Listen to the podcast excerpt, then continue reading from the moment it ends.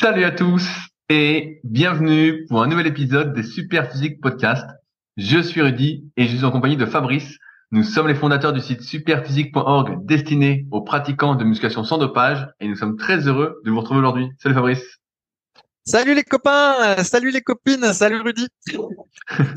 Alors, pour ceux qui nous découvrent aujourd'hui, puisque je suis désormais de corvée d'introduction, vous l'avez bien compris, vu que Fabrice ne veut plus faire l'introduction, on a donc fondé le site superphysique.org en 2009 à partir des erreurs qu'on a pu faire, du temps qu'on a perdu, des blessures qu'on a eues à la suite d'application de mauvais conseils, notamment de pratiquants dopés.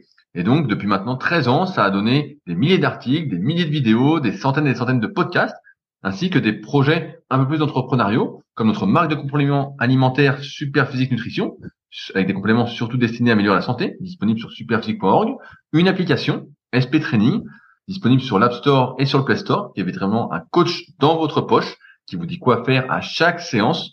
Ça vous fait gagner un temps considérable à un prix vraiment ridicule, sachant qu'il y a également une version gratuite, que je vous invite fortement à essayer. Et dans ce cas-là, ce sera un super cahier d'entraînement. On a également dans la vraie vie la salle super physique à proximité d'Annecy que je gère. Donc si vous êtes de passage à Annecy, bah, n'hésitez pas à me contacter pour venir vous y entraîner. Je fais pas de rencontre particulière, mais si vous souhaitez vous y entraîner, ce sera possible quand j'y suis pour m'entraîner, et ce sera avec plaisir. Ou si vous êtes à Annecy régulièrement et que vous cherchez une salle un peu différente, pas une salle commerciale, mais une salle un peu plus familiale, eh bien n'hésitez pas à me contacter également. Il y a tous les liens dans la description pour euh, cela. Et il y a également la Villa Superphysique qui vous accueille si vous cherchez un endroit où loger pour quelques jours, à proximité d'Annecy également. Et pareil, il faut me contacter pour en savoir un petit peu plus. Et sinon, plus personnellement, on a chacun nos propres sites internet, en plus de superphysique.org. Il y a musculation-alter.fr pour Fabrice, avec notamment son livre du même nom. Et de mon côté, j'ai mon site rudicoya.com sur lequel je propose du coaching à distance depuis 2006, ainsi que des livres et formations, comme le guide de la sèche naturelle ou le guide de la prise de masse naturelle, ou les deux, si vous êtes des gourmands, euh, que j'envoie euh, bah, tous les vendredis en ce moment euh, de manière dédicacée personnellement. Donc c'est moi qui vais à la poste avec mes petites mains et tout porter. Et c'est vraiment des formations, notamment en fonction de la morphoanatomie, pour apprendre à s'analyser euh, et pour apprendre à s'entraîner en fonction de celle-ci. Parce que comme vous le savez, on est tous différents et donc ça n'implique pas des conseils universels, mais bien des conseils personnalisés pour avoir des résultats et on va dire vraiment exploiter son potentiel en réduisant encore une fois son risque de blessure et pour ne pas perdre de temps. Et donc dans ces podcasts, depuis maintenant quelques années, on vous partage notre actualité et on essaye de répondre aux questions qui ont été posées sur les forums Superphysique. La semaine dernière, vous avez d'ailleurs posé une question, si ça vous intéressait, que je fasse des podcasts spéciaux où je répondais un peu plus en détail aux questions qui sont posées sur les forums Superphysique, parce que euh, dernièrement, on a beaucoup beaucoup d'actualités, notamment avec l'opération du dos de Fabrice, sur laquelle on va encore revenir un petit peu aujourd'hui. Et euh, vous avez été euh, peu nombreux à vouloir ces hors-séries. Je crois que j'ai compté cinq ou six personnes maximum Autant dire que ça me motive pas trop à passer euh, une heure et demie de plus entre euh, la préparation, l'enregistrement et la mise en ligne. Donc euh, si vraiment ça vous intéresse, manifestez-vous. Sinon, s'il y a que 5-6 personnes, cela ne me, me, motive pas assez pour m'organiser pour une heure et demie de plus à faire du contenu si ça n'intéresse pas vous, mes chers auditeurs. Alors Fabrice. Bah, c'est que Rudy, t'as pas compris en fait un hors série. Si je suis pas là, c'est pas un vrai hors série. Donc c'est pour ça que t'as pas eu assez de demandes. désolé, désolé de te dire. Bah oui, oui. Ah, en fait, moi je veux parler de muscu. J'ai envie de parler de muscu, d'aider et tout, mais je vois que euh, plus personne veut s'entraîner quoi. Plus personne veut s'entraîner et tout le monde préfère euh, nos petites blagues quoi. J'ai bien compris, on va devoir monter un, un duo, un duo show quoi, comme un one man show mais à deux quoi. Eh ouais. Et d'ailleurs, je te signale, mon cher Rudy, que normalement, j'ai plusieurs semaines euh, d'ITT, hein, d'interruption temporaire de travail. Donc euh, déjà là, euh, sois bien heureux que je participe au podcast parce que normalement, légalement, hein, euh, je ne devrais pas participer.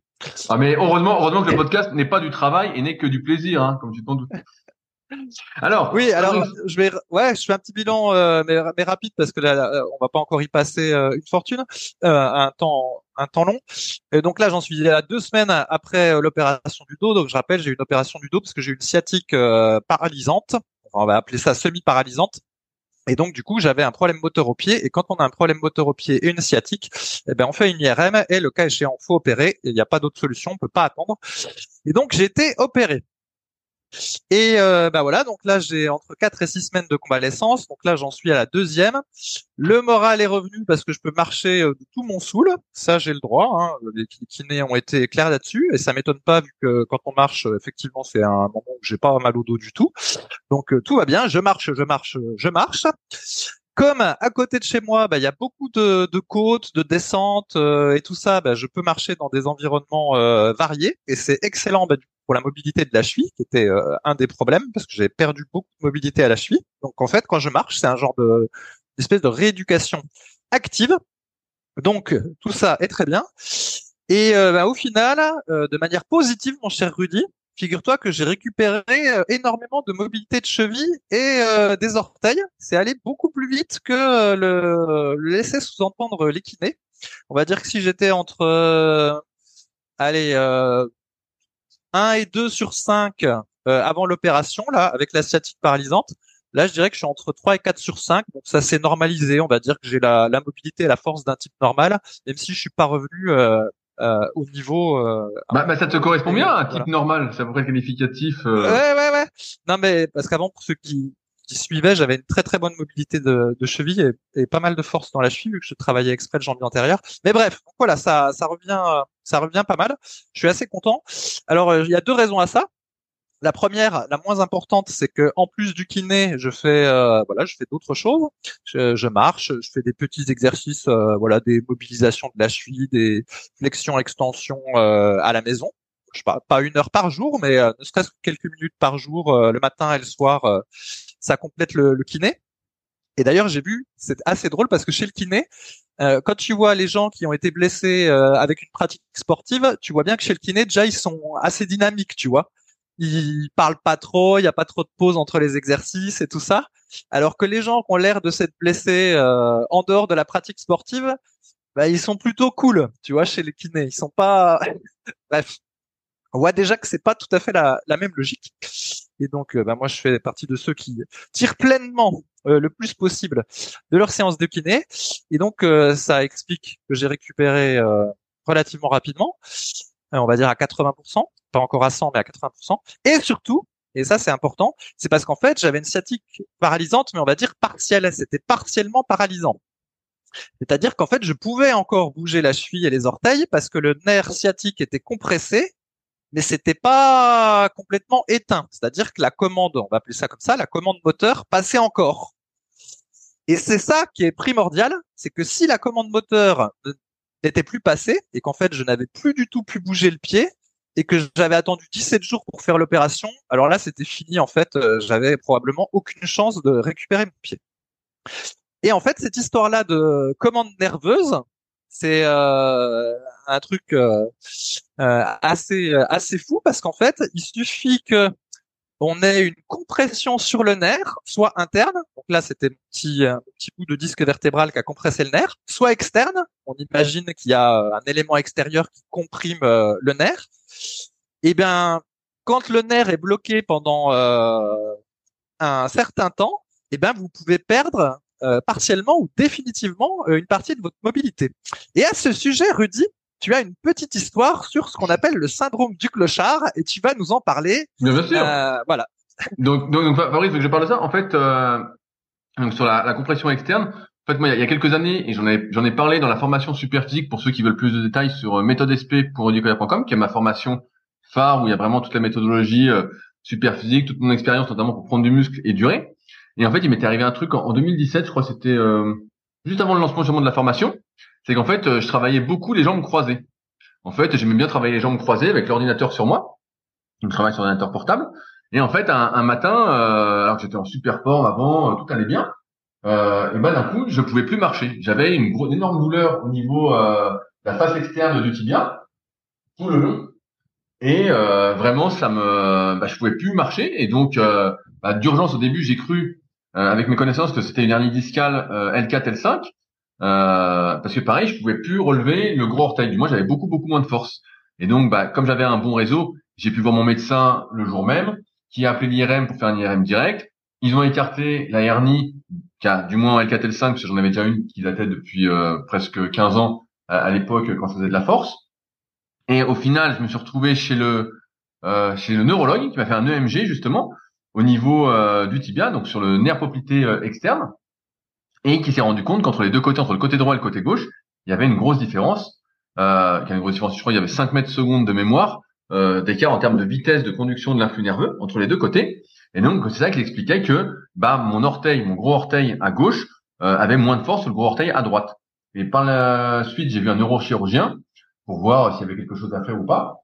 Et suite à ce rendez-vous, bah, le neurochirurgien, qui était a priori assez réputé, où j'avais eu rendez-vous suite euh, grâce à mon pote Romain euh, qui fait de la force athlétique, qui avait été champion du monde de squat quand euh, on avait travaillé ensemble, dans, il y a plus de dix ans, le temps passe tellement vite, et qui m'a dit, bah non, vous êtes à 4 sur 5 en termes de force, donc on n'opère pas pour aussi peu, ça vous gêne pas, effectivement. Et donc en fait, c'était arrivé suite au fait que j'ai travaillé tout le temps les jambes croisées, donc en tailleur, et j'aurais pas pu l'anticiper. Et ça, c'est ce qu'on appelle effectivement le syndrome du clochard, donc, comme j'en parlais à Fabrice pour l'alerter quand euh, son pied euh, ne bougeait plus, je lui avais expliqué, parce que j'avais fait beaucoup, beaucoup de recherches à l'époque pour comprendre ce qui m'était arrivé. Donc, c'était passé en 4-5 jours. Voilà, en 5 jours, euh, c'était passé, je pouvais remarcher, je pouvais m'entraîner. tout allait bien, entre guillemets. Sauf que bah, là, on est 5 ans après, plus de 5 ans après, et j'ai toujours pas retrouvé le 5 sur 5 en termes de force dans le gros orteil gauche, même si c'est bien revenu sur 10, je me mettrais 9 sur 10 euh, comparé au droit qui a 10 sur 10. Sachant que bah, ça fait des années que tous les jours, au moins une fois par jour, je fais des mobilisations, je fais des, on va dire de la musculation du gros orteil, donc euh, je le lève, je le descends, j'appuie, enfin bref, des extensions, des flexions, rien de très compliqué. Mais comme le dit Fabrice, quand un nerf est compressé, entre guillemets, euh, eh ben on n'est jamais sûr de retrouver toute la force qu'on avait avant que ce nerf soit compressé. Et là, c'était quelque chose d'externe. C'était à force de rester en tailleur. Donc comme quoi, euh, c'est un peu comme une blessure euh, d'usure. Comme je dis régulièrement, il y a deux façons de se blesser. C'est soit une blessure traumatique, soit une blessure d'usure. La traumatique, c'est quand on met trop lourd avec une mauvaise technique, ça se revient d'un coup. Et la blessure d'usure, entre guillemets, là, c'était une compression qui était trop régulière sur le nerf. Et donc, euh, ben, ça a fait ça. Ça a fait que bah, dans le gros orteil gauche, j'ai beaucoup moins de force, qui a beaucoup moins, un petit peu moins de force maintenant que dans le droit. Mais sur le coup, j'étais un peu paniqué parce que je me disais, euh, oh là, ça y est, c'est une hernie en L4, L5 à l'époque, je faisais déjà plus trop de squats ni de soulevé de terre. J'en reviens un petit peu, mais euh, je me disais c'est bizarre, surtout que j'étais en super forme la veille. Et justement, je me disais putain, je suis en super forme, truc de fou. Et en fait, euh, bah, j'ai payé le fait de euh, trop travailler, de, trop travailler dans une mauvaise position en tout cas. Et euh, bah, depuis ça, effectivement, j'évite de croiser les jambes parce que je sens toujours où est entre guillemets compressé un peu le nerf. En fait, il y a une opération qu'on peut faire, mais quand on est à 9 sur 10 au lieu de 10 sur 10, on prend pas, on fait pas d'opération. En fait, on peut libérer le nerf entre guillemets en coupant un bout de muscle. Euh, donc j'ai plus euh, le muscle exact en, tête parce que j'ai pas tous les muscles de la jambe en tête. Mais bref, euh, on peut couper et ça libère le nerf, mais c'est pas dit que ça revienne à 100%. Et comme ça me gêne pas et que j'ai quand même pas mal de force, bah, j'ai pas fait l'opération. Euh, mais sur le coup, c'est sûr que c'était assez flippant de se dire euh, qu'est-ce qui se passe et tout. Et après investigation, bah, effectivement, quand un nerf est touché, les douleurs nerveuses et ben c'est assez traître. C'est on a pas mal, on a pas mal, et un coup on a mal et on sait pas si ça va revenir. Mais dans ma malchance, le nerf était pas complètement euh, compressé, la commande motrice était pas complètement euh, interrompue. Et donc bah, finalement, ça fait cinq ans, et c'est ce que je dis à Fabrice, c'est rare qu'on revienne complètement euh, quand un nerf a été euh, un peu compressé. Mais bon, espérons que Fabrice ait plus de chance que moi. Mais même si je suis à 9 sur 10, voilà, ça me gêne absolument pour rien. Mais c'est sûr qu'au début, c'était flippant.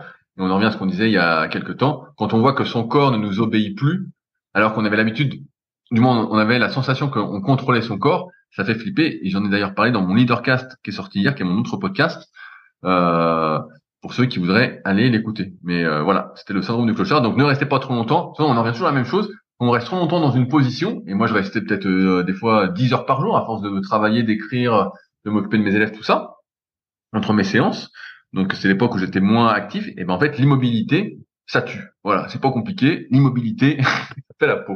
Voilà ma conclusion. Ouais, alors Rudy, en fait, je rebondis là-dessus. je vais te parler de d'un autre truc que m'a parlé le kiné, que je vais essayer de retranscrire, euh, qu'on appelle le syndrome des amoureux. Et tu vas me remercier, vu que j'ai compris que tu avais euh, un nouvel amour, euh, pour t'éviter des bah, bah, je, je m'aime énormément, c'est vrai, et je pense à me marier avec moi-même. Donc euh, je sais pas si c'est possible, mais j'aimerais bien euh, me marier avec moi-même si c'est possible. Ok. Alors imagine euh, mon cher Rudy que tu es, je sais pas moi, tu es endormi avec ton amoureuse, voilà, tu, elle est collée à toi, et puis finalement bah tu l'entoures de ton bras et elle a la tête qui est posée sur ton, avant-bras, voilà ton amoureuse. Et au bout de je sais pas quoi moi, une heure, tu commences à avoir mal au bras. Mais ton amoureuse est tellement attendrissante et endormie que t'as pas envie de la réveiller, puis t'es un guerrier, donc tu vas supporter la douleur que tu as sur l'avant-bras, même si petit à petit tu te rends compte que tu arrives de moins en moins à bouger tes doigts. Bah non, t'es fou, je vais vite enlever mon bras et je suis pas con, euh, tu prends pour une truc, toi. Bon, t'enlèves ton bras et tu la réveilles le plus vite possible et tu as bien raison, Rudy. Et je la secoue comme un poignet et je dis, oh, grognasse, ça m'a écrasé le bras. C'est ça. Parce qu'en fait, ce que tu, le, syndrome du clochard, bah, ça se dégrime en syndrome des amoureux, où justement, bah, il y a, voilà, il y a la tête ou quelque chose qui est posé euh, sur sur l'avant-bras, donc ça fait une compression externe, et euh, du coup, quand la compression elle dure trop longtemps, eh ben tu perds une partie de l'usage de ton avant-bras parce qu'il y a le nerf radial qui est compressé et en gros tu peux plus trop bouger le, poignet. Et euh, ben c'est pareil. Après, il faut faire de la rééducation. Donc ça peut prendre plusieurs mois euh, pour récupérer l'usage de, de, son, poignet, quoi. Et il y en a qui récupèrent même pas complètement, tu vois. Ah bah, ça vaut le coup d'être amoureux. Mais merci Fabrice, ah, hein, ça vaut le coup. Hein. C'est horrible, c'est horrible cette histoire. Il m'a dit ça, euh, ah ça m'a ça m'a terrifié. Et et alors, là où c'est rigolo, c'est qu'en Angleterre, semble-t-il, ce, ce, même phénomène, ça s'appelle le syndrome du samedi soir. Mais eux, c'est de manière différente qu'ils l'ont. Donc apparemment, ils sont tellement euh, bourrés là-bas qu'ils s'endorment euh, en étant en état d'ébriété. Et du coup, ils tombent en sommeil très profond. Et bah, des fois, dans le sommeil, tu sais, tu prends une position qui est, qui est pas bonne. Et quand tu voilà, quand tu es sain, ton organisme te dit réveille-toi, là, tu es en train de me faire mal. Mais là, les types, ils sont tellement bourrés qu'ils n'ont pas ce truc-là. Et du coup, bah, pareil, ils peuvent se compresser euh, l'avant-bras malgré eux. Et après, ils se réveillent le matin et pouf, ils peuvent plus bouger le, le poignet. Et donc, c'est le syndrome euh, du, du, samedi soir ou des amoureux. Et je me suis dit, je vais le partager en podcast parce que si jamais il y a des romantiques parmi vous qui euh, acceptent d'avoir l'avant-bras compressé par la, par la tête de leur ami, euh, eh ben ne le faites plus, sinon, et eh ben vous risquez une, une paralysie de du poignet et avec possiblement bah, une rééducation qui ne vous ramènera pas à 100%. Bah, de toute façon, tout le monde le sait, on dort beaucoup mieux tout seul qu'à deux. non mais bon. Oui, mais d'ailleurs, c'est devenu. Euh... à la con encore ça. Ouais, ça revient à la, ça revient un peu d'ailleurs de dormir, de faire chambre séparée. Euh, alors qu'effectivement, j'ai lu, je ne sais où, que dormir euh, ensemble, ça date plutôt des années 500. C'est l'Église qui avait dit que ce serait mieux, etc., etc. C'était devenu une espèce de convention. Mais en fait, euh, il y en a qui font de plus en plus chambre à part, mon cher Rudy. Mais ça va peut-être pas aider la natalité. Et alors, tu, dis, alors tu, dis les choses de façon très correcte, Fabrice. C'est exactement ah que je pensais, mais. Et donc, je, suis, je finis là-dessus. En fait, de toutes ces histoires de, de nerfs là, et de, de l'histoire que j'ai eue, de, des choses que j'ai discutées avec le kiné et tout ça, euh, ce qu'il faut retenir, c'est que quand la commande nerveuse est touchée, c'est vraiment la merde et le, les problèmes arrivent très très vite.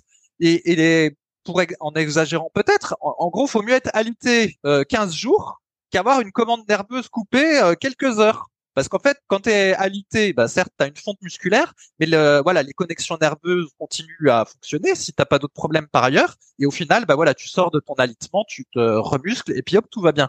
Mais quand la commande nerveuse est touchée, et ben là, tu as un très gros problème parce que ça peut être euh, voilà ou moins définitif en fait, exactement, comme on vient de l'expliquer. Donc, dans tous les euh, cas, dans tous les cas, ça veut dire ne vous compressez pas de manière interne ou externe. Et euh... bah, interne, des fois, t'as pas trop le choix, mais c'est pas toi qui décides. Mais en tout cas, externe, oui, c'est sûr qu'il faut pas le faire. Et typiquement, toi, tu te mettais euh, en tailleur. Moi, de temps en temps, j'avais l'habitude de me mettre à la japonaise, tu sais? Sur les genoux, euh, ouais, sur les genoux. Ouais, ouais, sur les genoux. Ah bah maintenant, je le fais plus parce que à tous les coups, il y a un syndrome de je ne sais quoi avec ça. Donc euh, ça, c'est terminé. pas plus de quelques minutes. Mais oui, la japonaise, faut pas faire non plus. Oui, bah, d'ailleurs, c'était comme ça pour la petite histoire que le mec euh, du Katsu Training, je crois c'est Sato, il s'appelle, j'ai plus son nom exact, hein, je crois c'est Sato. Certains me corrigeront s'ils ont euh, la, référence, mais qu'il avait découvert le Katsu Training, donc l'entraînement sous occlusion. C'est parce que le gars il restait longtemps, longtemps à genoux et il avait remarqué que en restant à genoux, ses quadriceps congestionnaient.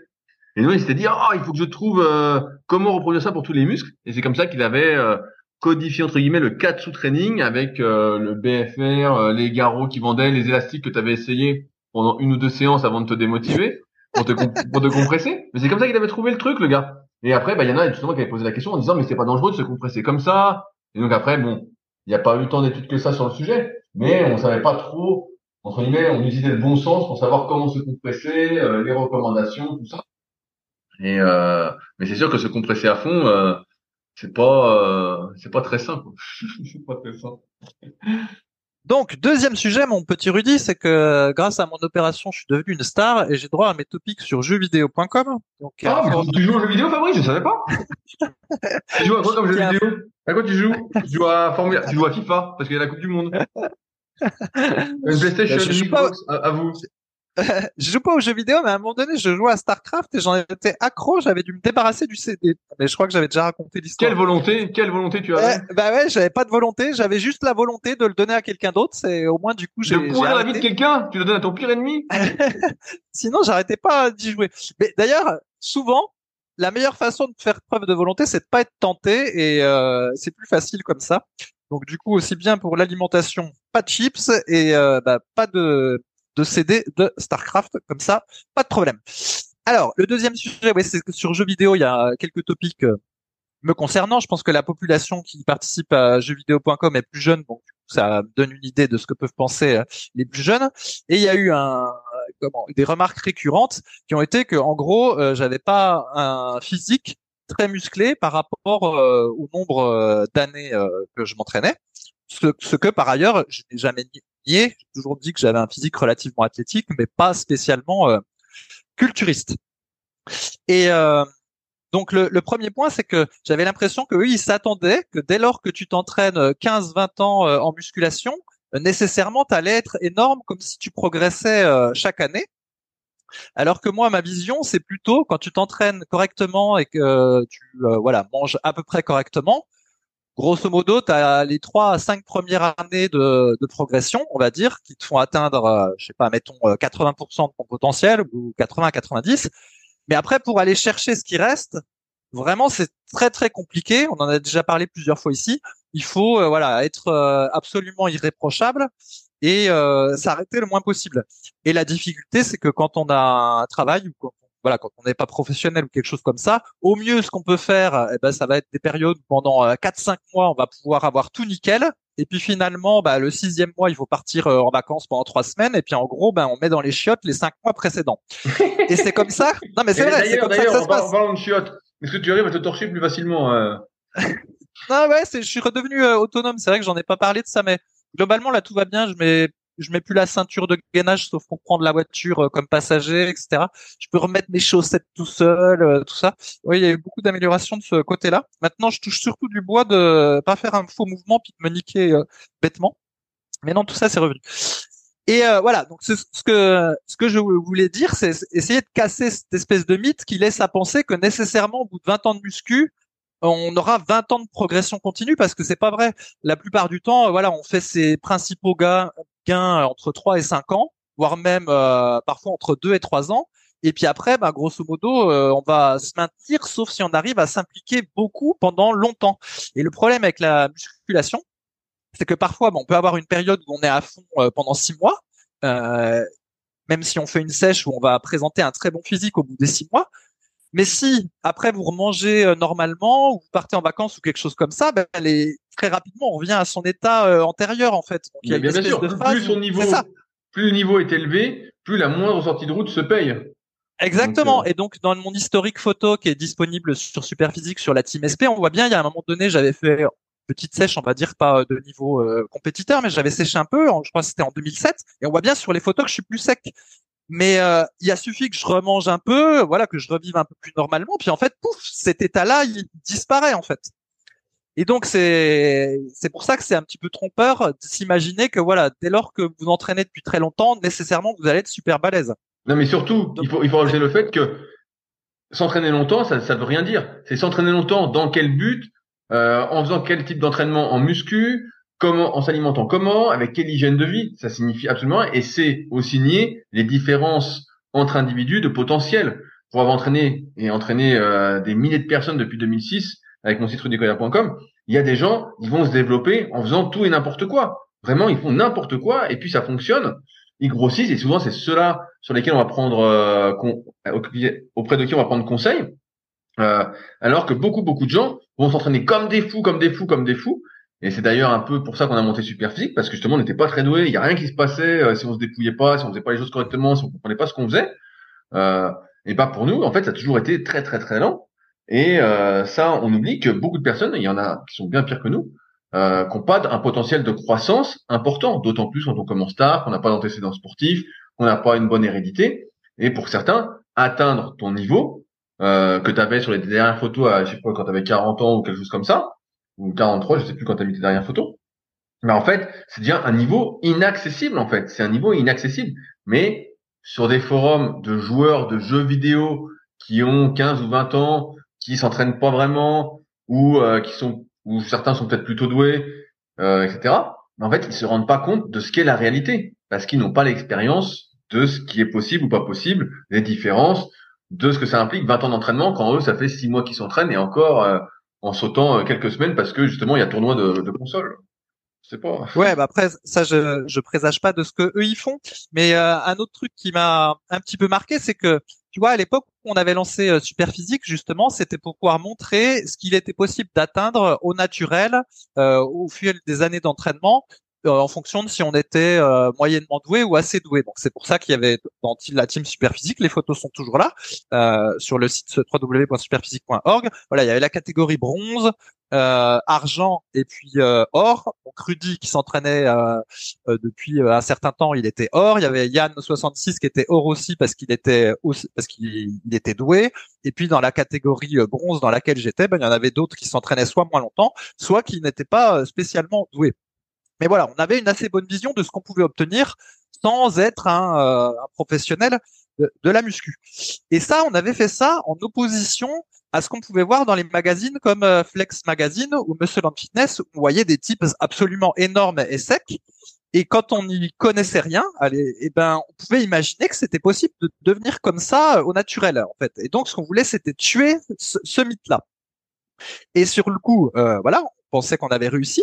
Mais en fait, ce qui se passe, ce que j'ai mon sentiment, Rudy, c'est qu'avec YouTube, il y a maintenant des tonnes de gens qui sont pas comme euh, Dorian Yates et les culturismes de haut niveau, qui sont pas comme toi non plus, mais qui vont être légèrement plus musclés que toi et encore plus secs que toi. Ouais, beaucoup plus secs surtout. voilà. Et comme ils sont pas dans les extrêmes du Flex Magazine, puis qui ne cessent de dire qu'ils sont naturels, et bah du coup, au final, on est dans une situation qui est encore pire que celle d'avant, parce qu'il y a une espèce de zone médiale où on te fait croire que tu peux euh, être comme ça sans dopage. Et, euh, et finalement, ce qu'on voulait faire avec euh, Team Superphysique, ça a échoué parce que les gens ne croient pas que ça représente un espèce de potentiel maximum au naturel quand c'est pas notre vie de, de faire ça. Après, il y a, y a, deux catégories de personnes quand même parce que donc ça fait très longtemps qu'on est sur les forums, ça fait plus de, de 20 ans. Et comme je dis souvent, Superphysique, c'est les derniers forums de musculation qui plus pour les pratiquants naturels. Et il y a deux catégories de personnes. Il y a celles qui vont dire, bah, c'est pas terrible le niveau que vous avez, je comprends pas, c'est, c'est pour tous ces entraînements, tous ces efforts, je comprends pas. Ok. Et l'autre côté, il y a les personnes qui vont, dire, qui justement sont peut-être pas douées ou s'impliquent pas vraiment dans leur entraînement. Ils vont dire, ouais, c'est pas possible le niveau qu'ils ont, ils sont dopés, euh, c'est des menteurs, je comprends pas tout ça. Et euh, c'est vrai que tous ces trucs-là, euh, moi, me, me laissent un peu, un peu sans voix. Euh, comme, dit, comme disait Michael Gandil, il disait euh, si on te prend pour un dopé, c'est plutôt un compliment. Mais, euh, mais c'est vrai que ouais, j'ai du mal. Je pense que la plupart des gens en fait sont déconnectés. De, les, les jeunes qui débutent la musculation et qui s'expriment sur des forums de jeux vidéo, je pense qu'ils sont assez déconnectés de la réalité et ils se rendent pas compte en fait, encore une fois, de ce qu'on peut atteindre en s'impliquant, euh, des différences de potentiel, comme je disais tout à l'heure, se rendent pas compte. Et pareil, à 40 ans, c'est pas la même chose. Euh, J'en parle cette semaine donc dans mon leadercast sur le vieillissement. C'est pas la même chose que quand on a 18 ans. Ça n'a rien à voir. Euh, on le dit souvent dans les podcasts, mais à 18 ans, tu bouffes deux pizzas, le lendemain tu es une machine, tu es en méga forme, tout ça. À 40 ans, tu bouffes deux pizzas sur un repas, tu dors pas de la nuit, tu as hyper chaud, le lendemain tu transpires bizarrement, quand tu t'entraînes, tu sens que ça va pas, tu as des douleurs articulaires parce que c'est inflammatoire, tu dis putain, mais il y a plus rien. Et en plus, pour récupérer de ça, quand tu as 18 ans, moi je me souviens que ben en fait, il n'y a, pas de récupération. Sauf que là, quand tu manges mal et que tu as 40 ans, et j'ai pas 40 ans, et heureusement ça m'arrive plus euh, si tu vacciné de la double pizza, mais en fait, tu mets euh, 2, 3, 4 jours à, récupérer ton physique, à évacuer la rétention d'eau, tout ça, que tu n'avais pas à 18 ans. Donc pareil, quand on n'a pas de recul, euh, ben, on se rend pas compte en fait que les choses sont complètement différentes quand on a 18 ans, quand on a 25 ans, quand on a 30, quand on a 40, quand on a 50, on n'y est pas encore, mais c'est sûr que ça va être extrêmement différent. Moi, je me souviens que. Oui, tout à, tout à fait, Rudy. Mais là, là dis-toi que sur YouTube, en fait, tu as des types qui ont 40, 45, 50 ans et qu'en fait, qui sont, euh, qui ont un physique de, de ouf, mais sans être Dorian Yates, tu vois. oui, oui, euh, encore ton physique ou mieux. Et du coup, c'est eux qui, qui faussent complètement le, le truc, du coup. Et je pense que la situation aujourd'hui, en réalité, elle est du coup pire qu'elle était il y a 10 ans. Et d'une certaine façon, on a échoué parce que YouTube a, a tout faussé. Et euh, je pas qu'on a échoué, mais après, c'est juste que euh, chacun croit ce qu'il a envie de croire. Quand t'as pas d'expérience et que je sais pas, je, sais pas euh, comment ça se passe pour la plupart des gens, mais si tu t'entraînes chez toi, que t'as pas trop de choses d'informations à part YouTube, voilà, c'est t'es attiré par le divertissement. Aujourd'hui, YouTube, c'est beaucoup de divertissement. Si tu fais pas une vidéo divertissante, bah on te regarde pas. On voit bien les podcasts, euh, le nombre de vues que ça fait ou autre. J'en parlais ce matin avec mes élèves du PGF, la promotion d'Annecy. J'en ai plusieurs. Il y a des vidéos de tout le monde. Ils disent ah, qu'est-ce que tu penses d'un tel, qu'est-ce que tu penses d'un tel, qu'est-ce que tu penses d'un tel? On dit mais moi un tel, je sais même pas ce qu'il fait, euh, ça m'intéresse pas du tout. Mais quand je leur dis vous avez écouté les premiers podcasts super physiques où on faisait un sujet et tout, je dis c'est ça que vous devriez écouter. Et donc bah ça ils les écoutent pas. Ils disent ah non mais ça c'est long. Euh, ça dure 45 minutes, ça dure une heure. Et après, bah, je leur pose une question sur euh, comment, euh, quels sont les différents types de fibres musculaires. Et là, c'est le gros blanc, quoi. Donc, euh, parce que aujourd'hui, il faut du divertissement. Et donc, le divertissement, en fait, fait que, comme l'être humain veut se divertir, et eh ben, c'est pas qu'on a échoué, c'est qu'on n'avait pas bien compris que le spirit qu'on avait n'était pas transposable à beaucoup de personnes à la majorité. Mais on, on, aimait, bien ce, ce côté euh, minoritaire aussi. qu'on aime toujours d'ailleurs. Oui, ouais, enfin, là t'es pas tout à fait sur le même sujet, mais bon. Voilà, j'ai fait, en tout cas, euh, moi j'ai fait passer l'idée. Euh, effectivement, s'il y en a qui veulent voir ce qu'on peut faire au naturel, à mon avis, YouTube c'est plus trop le bon truc parce qu'au final il y a tellement de menteurs que euh, voilà, on a on a plus les les bons repères. Alors, je voulais continuer là-dessus parce que j'ai vu pas mal de réactions ce soit justement euh, sur YouTube ou sur le euh, podcast sur SoundCloud, dans, les commentaires, j'ai vu deux trois commentaires comme ça de personnes qui euh, mettent en doute le fait que ce soit les exercices qui mettent de la pression sur le dos qui ont causé euh, ta hernie discale ou qui causent des hernies discales. À chaque fois, c'est le même discours qui revient. C'est pas la faute du squat ou du soulevé de terre, c'est parce que tu n'étais pas assez renforcé, tu n'avais pas les capacités pour le faire, t'as forcé dessus, t'en as trop fait, tu t'es pas écouté, blablabla, blablabla, bla. Alors que notre expérience, et nous, on n'a rien à gagner à dire qu'il faut pas faire de squat ou de soulevé terre. Nous, on en a rien à foutre.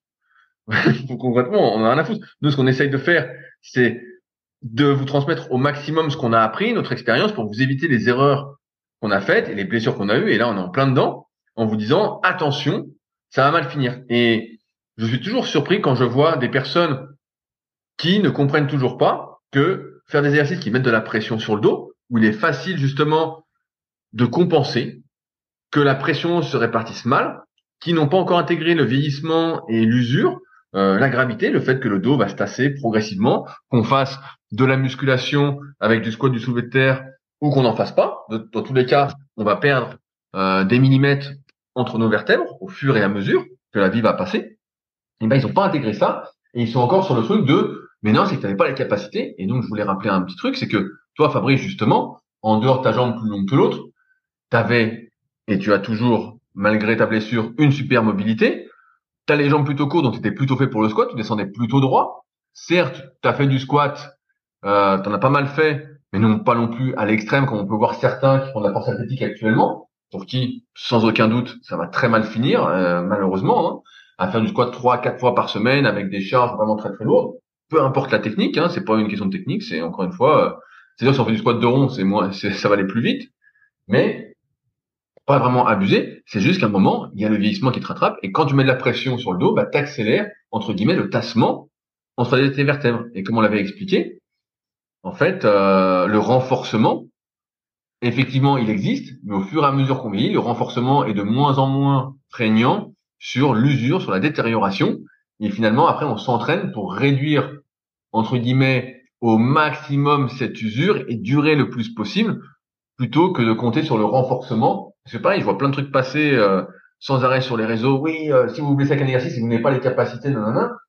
Il y a un moment, il faut quand même avoir conscience que il y a le vieillissement et des limites de son corps. Quand on croit qu'on va qu'on contrôle son corps, c'est toujours pareil. Ceux qui sont jamais vraiment blessés et qui nous font ces longs discours nous disent non mais après il suffit de faire ça, ça, ça, ça va aller mieux. Euh, vous vous rendez pas compte, sauf que quand tu es blessé, en fait, tu te rends bien compte, tu une vraie blessure, tu te rends bien compte que tu es dans la merde et que tous les trucs qu'on t'avait dit de faire, tout ça, et que tu as appliqué en grande partie, eh ben, ça n'a pas fonctionné. Parce que la blessure, tu ne peux pas prévenir la blessure, tu peux réduire ton risque. Et là, dans tous les cas, pour les personnes qui n'arrivent pas à se remettre en question sur le sujet et qui adorent le squat, le soulevé terre, non mais moi j'ai les capacités, les capacités. Nous aussi, euh, on y croyait, on y croyait, tout ça, c'est du renforcement euh, des vertèbres, des disques intervertébraux, tout ça. Mais il n'empêche que le vieillissement nous a rattrapé, qu'on a bien compris le, truc, et c'est pour ça qu'aujourd'hui, en dehors euh, de toute référence et euh, sans vouloir imposer quoi que ce soit, on n'est pas là pour militer contre le squat et le soulevé de terre. Juste, ou le développé militaire, ou le rowing bar buste penché. C'est juste que ce sont des exercices dangereux qui vont accélérer le tassement de votre dos qui est euh, inévitable. Et donc, si vous souhaitez vieillir, entre guillemets, et être en bonne condition physique et pouvoir faire du sport et faire tout ce que vous voulez le plus longtemps possible, eh ben, il vaut mieux exécuter ces exercices-là, quitte à être un peu moins musclé et les remplacer par d'autres exercices, sachant que la transformation physique, comme disait Fabrice euh, à l'instant, d'être super balèze, super balèze, super balèze, ça va pas, euh, ça va pas durer éternellement non plus. Il y a un moment, euh, je pense que pour beaucoup d'entre vous, si on a fait le tour du physique, et ce qu'on aime, c'est s'entraîner en muscu, progresser sur l'exercice qu'on fait, euh, faire aussi d'autres activités? Donc euh, voilà, je suis assez surpris de, ces remarques qui remettent en cause euh, l'expérience qu'on a pu accumuler. On en a vu plein à se blesser. Je vais pas revenir là-dessus. Je vous invite à écouter les deux précédents podcasts. Mais euh, des gens qui sont dans le délit en fait. Non, non, c'est pas dangereux, c'est vous. Euh, ouais, c'est nous. effectivement, c'est nous avec toutes les connaissances. Ouais, en fait, c'est c'est ça, c'est que là on a on a beaucoup parlé de moi parce que je me suis euh, je me suis abîmé récemment, mais en fait nous nous déjà je crois que dès les premiers podcasts on dit qu'il faut pas faire de squat arrière et de soulevé de terre. Donc déjà depuis au moins cinq ans qu'on le dit.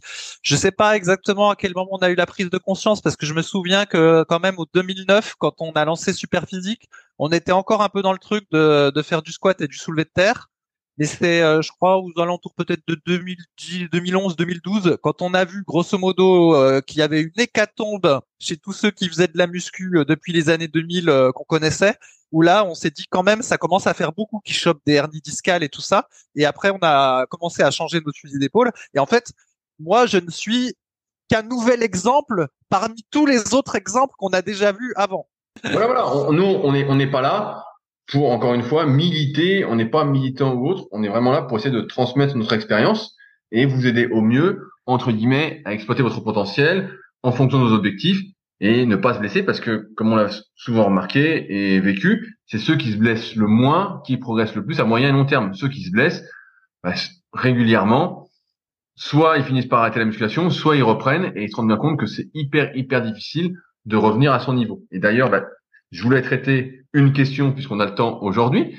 Euh, c'est une question de, Sam sur les forums Superphysique qui dit voilà, j'ai une ou deux questions concernant l'entraînement ainsi que la prise de muscle. Les voici. Je m'appelle Sam, je m'entraîne depuis plus de 15 ans et j'ai obtenu un super physique. Je l'ai maintenu durant des années et ce sans trop de mal. Surtout grâce au super conseil de Rudy et Fabrice. Mais voilà, accident de la vie, je ne pouvais plus m'entraîner comme avant. Aujourd'hui, je remonte en selle parce que j'ai du spirit et je veux revenir à mon meilleur niveau.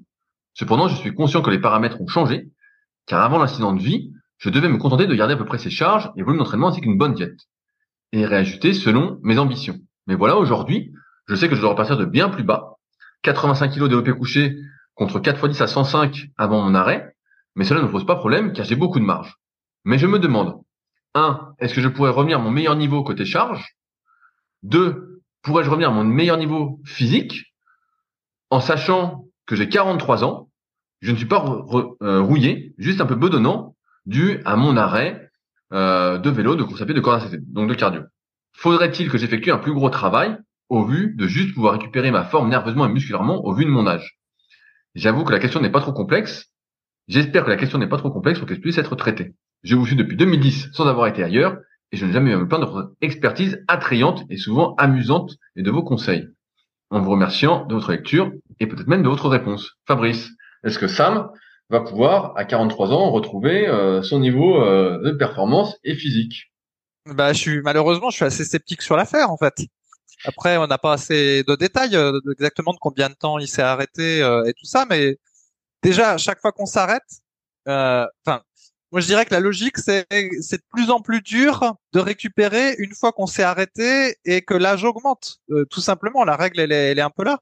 Donc donc voilà, je pense que ça va être très difficile. Et le risque, c'est que s'il essaye d'en faire trop pour euh, aller plus vite, ou parce que bah il a tellement de comment dire, il a il a il faut qu'il se donc là il faut qu'il s'améliore en muscu. Donc euh, voilà, faut qu'il fasse de la muscu, faut qu'il perde le beat qu'il a eu, donc il faut qu'il fasse du cardio, qu'il gère au niveau diète, etc. Il y a tellement de champs à travailler que peut-être qu'il risque d'en faire trop et puis qu'à bah, à la fin ça fera comme moi en fait tout simplement. donc euh, l'affaire n'est n'est pas simple et à mon avis, il devrait oublier cet objectif de redevenir comme il a été et simplement euh, euh, de progresser de manière relative et, pas non de progresser dans l'absolu et pas de manière relative par rapport à comme il était avant parce que sinon euh, il risque de prendre les mauvaises décisions.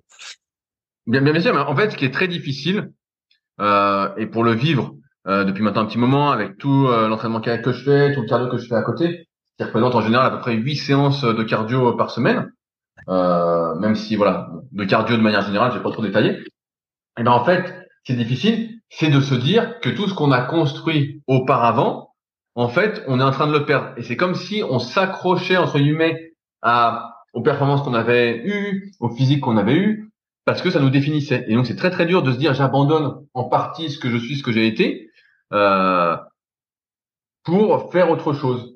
Et là, dans le cas de Sam, bah, le problème aussi, c'est qu'il y a cette histoire de mémoire musculaire avec laquelle on nous a bassiné pendant très très longtemps, qui pour moi est plutôt une mémoire nerveuse, dans le sens où il y a une trace des, de la quantité, on va dire comme ça, de la quantité pour simplifier, d'influx nerveux qu'on a envoyé auparavant. Mais plus on vieillit, moins cette mémoire nerveuse, en fait, euh, laisse de traces, plus elle disparaît rapidement. C'est pour ça que, à mesure qu'on vieillit, euh, quand on faisait une semaine d'arrêt, j'ai un 20 ans, eh ben, il n'y a pratiquement pas de différence. On fait une semaine d'arrêt à 40 ans, où on fait rien et peut-être qu'on mange un peu trop. Quand on revient, eh ben souvent c'est pas du tout la même chose, c'est beaucoup plus dur sur les barres, on a d'horribles courbatures, on a l'impression d'avoir jamais fait de sport en exagérant. Et c'est pourquoi, comme tu l'as dit, Fabrice, bah, à 43 ans, en fait, euh, moi je dirais que, et c'est peut-être difficile à entendre, mais il faut se comparer à ce qu'on est maintenant, essayer de reprogresser sur nos mais surtout ne plus se concentrer, peut-être oublier les perfs qu'on a eu et euh, le physique qu'on a eu. Parce que ça va être de plus en plus dur à maintenir, à réatteindre. Et je pense concrètement qu'il faut mieux se tourner en plus de la musculation, parce que si on aime ça, faut continuer à s'entraîner, et c'est sûr que ça fait du bien de manière intelligente par rapport à soi, par rapport à sa morphoanatomie, euh, par rapport à sa mobilité, tout ça.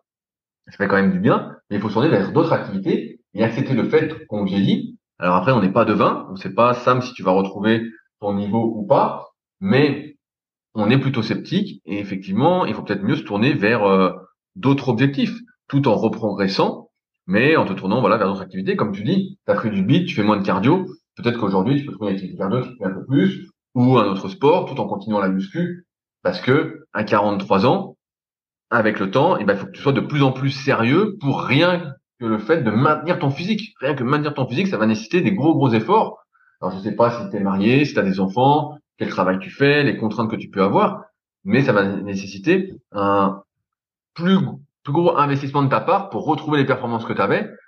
Et euh, ça n'a peut-être pas de sens pour toi de t'investir autant aujourd'hui, sachant qu'il n'y a rien à gagner à part ton plaisir personnel, tout en sachant aussi que tu vas retrouver sans doute 90% de tes perfs et 90% de ton physique sans te dépouiller et avec le rythme que tu avais avant. Alors après, comme euh, dit Fabrice aussi, on n'a pas beaucoup de détails sur euh, la durée de ton arrêt, pourquoi tu t'es arrêté, voilà tout ça.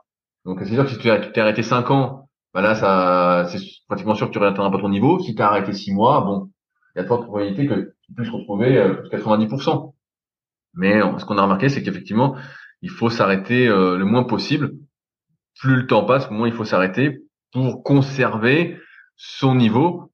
Et peut-être, et c'est difficile pour nous, qui sommes adeptes du progrès, ne plus chercher à progresser sur des exercices qu'on faisait, mais peut-être faire de nouveaux exercices en muscu, chercher à progresser, mais euh, sur les exercices que tu fais depuis, je sais pas, 15 ans, ben c'est sûr que la progression, euh, peut-être pas rêver quoi, peut-être pas rêver. Et, euh, et, voilà, moi je conseille toujours d'essayer d'autres activités en plus, et euh, surtout quand ça fait 15 ans que tu t'entraînes, tu as quand même fait le tour de l'activité, et, et, voilà, revenir à 105 kilos en série au développé couché, je sais pas combien tu pèses, mais ça a peut-être moins de sens que euh, de remonter à 95 ou 97,5 kilos à 100 kilos pour le chiffre symbolique en série, viens de remonter à 105, donc tu remontes à 100 et puis tu fais d'autres activités, sachant que plus tu vas forcer en muscu, comme on le disait dans le podcast, il y a, il y a deux trois podcasts, plus ça va t'handicaper pour d'autres activités. Donc ça a moins de, de sens.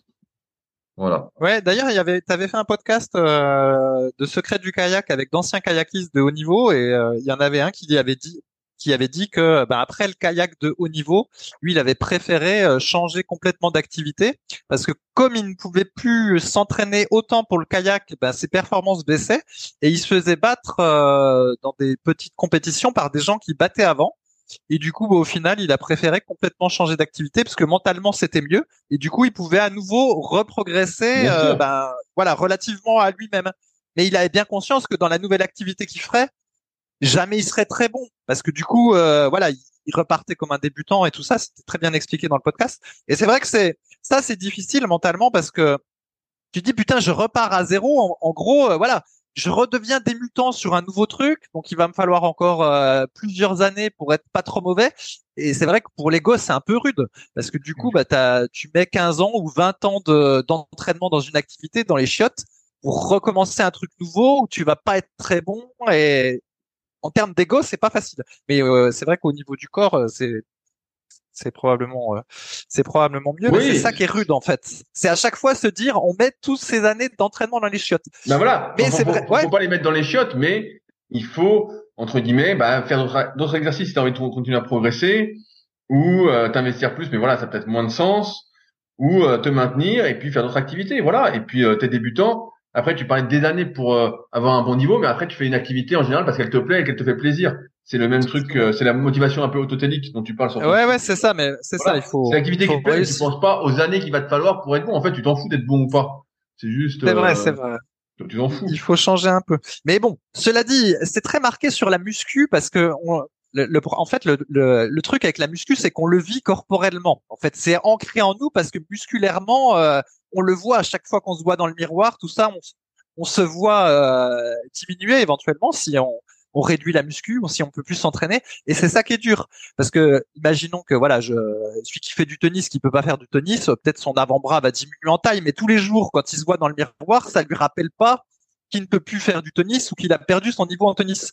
Alors qu'avec la muscu, tous les jours, quand on se regarde, on, on sent ce qu'on perd.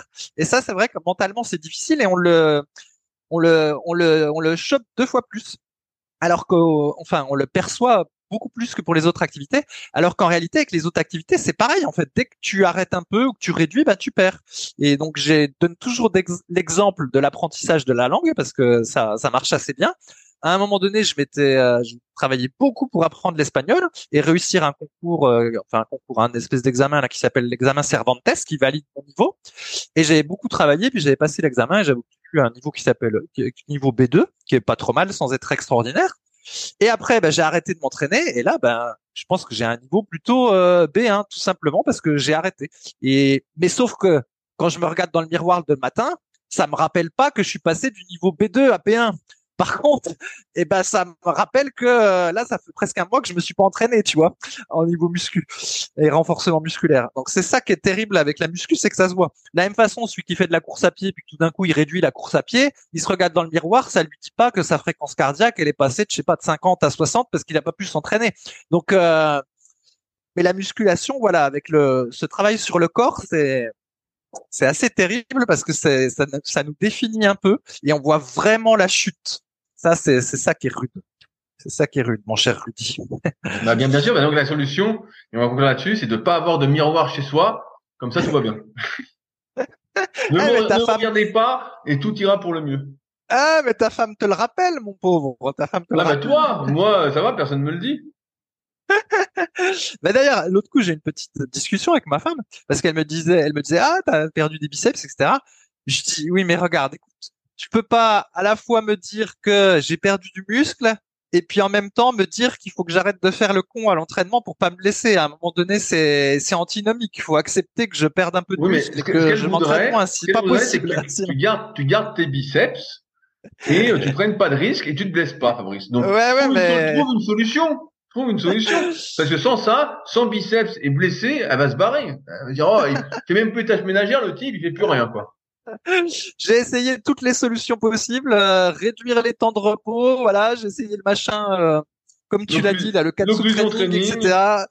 Et c'est vrai que on l'a déjà dit plein de fois en podcast, là, en rappelant les trois facteurs de l'hypertrophie.